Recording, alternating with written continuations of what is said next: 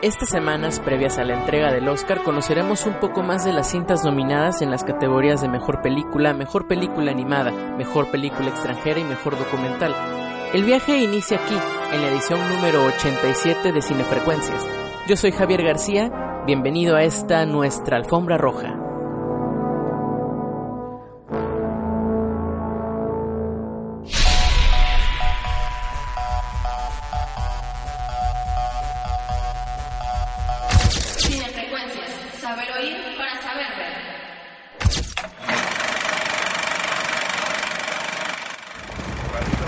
Tell you something. These Marines keep rushing in like they're doing. They're gonna have their asses shot off. Oh, the Marines. They don't get the training we do. Half these guys were civilians six months ago. Well, let's coach them up. I'll show them how team guys do it. I'll leave the unit on the street. No, we can't do that. We need you on Overwatch. Well, come on, if I'm on the street, Mark, Look, I can house to house is the deadliest job here, man. You got some sort of savior complex? I just want to get the bad guys, but if I can't see them, I can't shoot them. Look, all these guys, they know your name. They feel invincible with you up there. They're not. They are if they think they are. Don't you just keep banging on the long gun. We'll let these dogs sniff out Zakali. Con seis nominaciones al Oscar, incluyendo Mejor Actor Protagónico, Clint Eastwood regresa con American Sniper, una cinta que bien podría ser la combinación entre The Hard Locker y Zero Dark Theory, una historia más sobre el conflicto en Irak, contado a partir del punto de vista de un francotirador, Chris Kyle, interpretado por Bradley Cooper, en su tercera nominación consecutiva y su inexplicable atracción por la guerra, fundamentada en su educación temprana y en la tradición armamentista de Estados Unidos. Tanto el guion como la película en sí pasan desapercibidas por mantener una crítica demasiado patriótica y menos neutral o crítica de los conflictos sin sentido que se generan entre la Unión Americana y los países de Medio Oriente. Por otro lado, Clint Eastwood no logra salir de su zona de confort y pareciera regalarnos solo otra más de sus películas, que si bien no son del todo malas, parecen redundar en sus temáticas. Pareciera además que el único conflicto que existe con el personaje principal es completamente externo, cuando pudo haber explotado, como en The Hurt Locker, los conflictos internos que el personaje pudo tener y que Bigelow supo transmitir en aquella cinta que le lograra el Oscar hace pocos ayeres. Pese a esto, logra colarse con sus nominaciones a guion adaptado, edición y las dos categorías de sonido, lo que quizás la vuelve una cinta más técnica que creativa. Opiekował się pan Lebensteinami w czasie wojny. Chcemy wiedzieć, gdzie są pochowani. Jestem ich córką.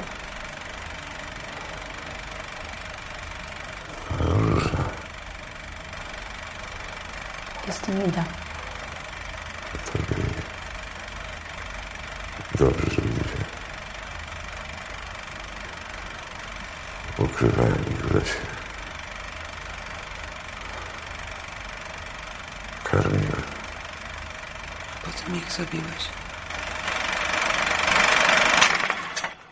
El multipremiado director polaco Pavel Pawlikowski representa a su nación en esta entrega del Oscar con la cinta Ida, que retrata de una forma muy particular la Polonia postholocáustica y contada a partir de Ana, una novicia huérfana a punto de ordenarse que descubre un gran secreto, que su familia es judía. Llevada por esta premisa, Ana busca a su tía, el único familiar con vida, y emprenden un viaje en busca de los asesinos de sus padres y sus tumbas, descubriendo el horror de la ocupación nazi y poniendo en tela de juicio sus creencias católicas. Nominada también por la fotografía de Lucas Sal y Riz Arlensewski en blanco y negro y que nos recuerda al estilo impecable de Bergman, Pavel nos lleva por un viaje lleno de excesos y carencias, de fe y de incredulidad, contrastada por personajes que parecieran antagónicos, pero que perfilan también que hacen una mancuerna perfecta. Al final la cinta deja un sinfín de preguntas para el espectador, algunas con respuestas y algunas que generan discusión por su complejidad moral tan elevada. Acumula ya 56 premios a nivel mundial y se perfila como una de las favoritas para llevarse el Oscar, aunque con fuertes competidoras, es la décima nominación para Polonia. ¿Podría ser esta la primera en lograr la codiciada estatuilla?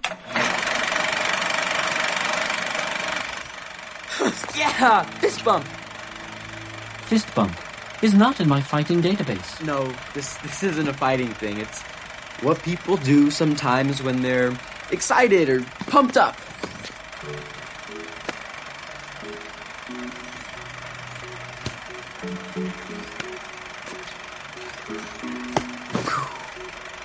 La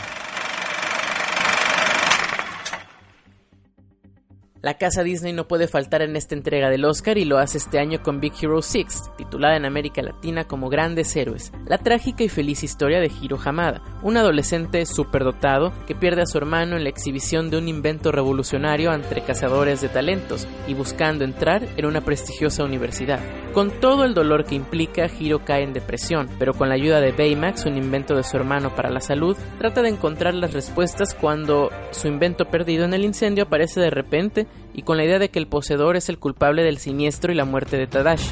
Junto con los amigos de su hermano, también suyos, formarán un grupo de héroes no como los increíbles, sino más del estilo de Iron Man y versión para niños, que nos deja un claro mensaje sobre la amistad, la tolerancia, el perdón y la perseverancia. Aunque sumamente predecible, la cinta gana puntos por su personaje tan enternecedor y al final Hiro logra superar la muerte de su hermano y continuar luchando por sus más grandes anhelos. Sus codirectores Don Hall y Chris Williams, si bien no han dirigido las más brillantes cintas de Disney, pueden tener un acierto aquí, aunque tampoco queda como una de las más geniales cintas del portafolio de su casa. Tampoco es una historia sustancial y dudo un poco de su nominación, que pareciera más un compromiso que dejó fuera a The Lego Movie que una nominación meritoria.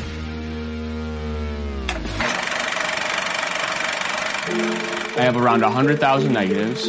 I have 700 rolls of undeveloped color film, 2,000 undeveloped rolls of black and white film, I realized everything needs to be organized and scanned and archived.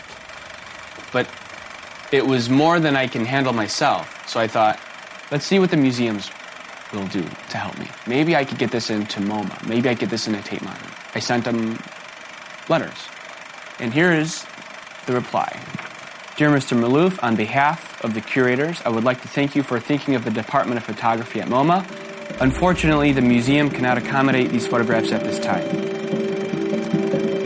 At that point, I just figured I'm on my own. Si bien no es la favorita para ganar en la categoría de largo documental, Finding Vivian Mayer deja un fresco sabor de boca al introducirnos en la búsqueda de una niñera enigmática y misteriosa, que resulta tener un portafolio fotográfico muy amplio, pero que, por su personalidad, nunca fue publicado hasta hace poco. El trabajo documental de John Malouf y Charlie Siskel es un detallado trabajo de análisis de personaje a través de personas que la conocieron en vida, revelando una personalidad aprensiva, desquiciada y con tradición acumuladora, misma que parece ser la base de un buen ojo y por lo cual ya es reconocida como una de las mejores fotógrafas del siglo XX, aunque jamás gozara de esta fama. Como si fuera un rompecabezas, los directores nos van presentando pistas sobre el paradero de esta mujer que cada vez parece dejar más preguntas que respuestas, y que parece ser esto motivo por el cual uno ve a la cinta de principio a fin esperando mucha más información de la que la propia Mayer pudo haber dejado.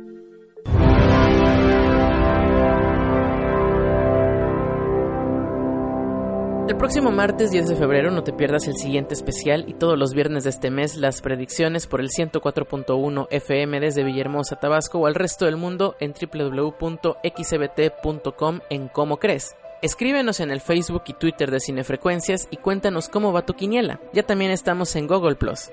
Un gusto saludarte. Yo soy Javier García. Nos escuchamos pronto. Cinefrecuencias. Saber oír para saber.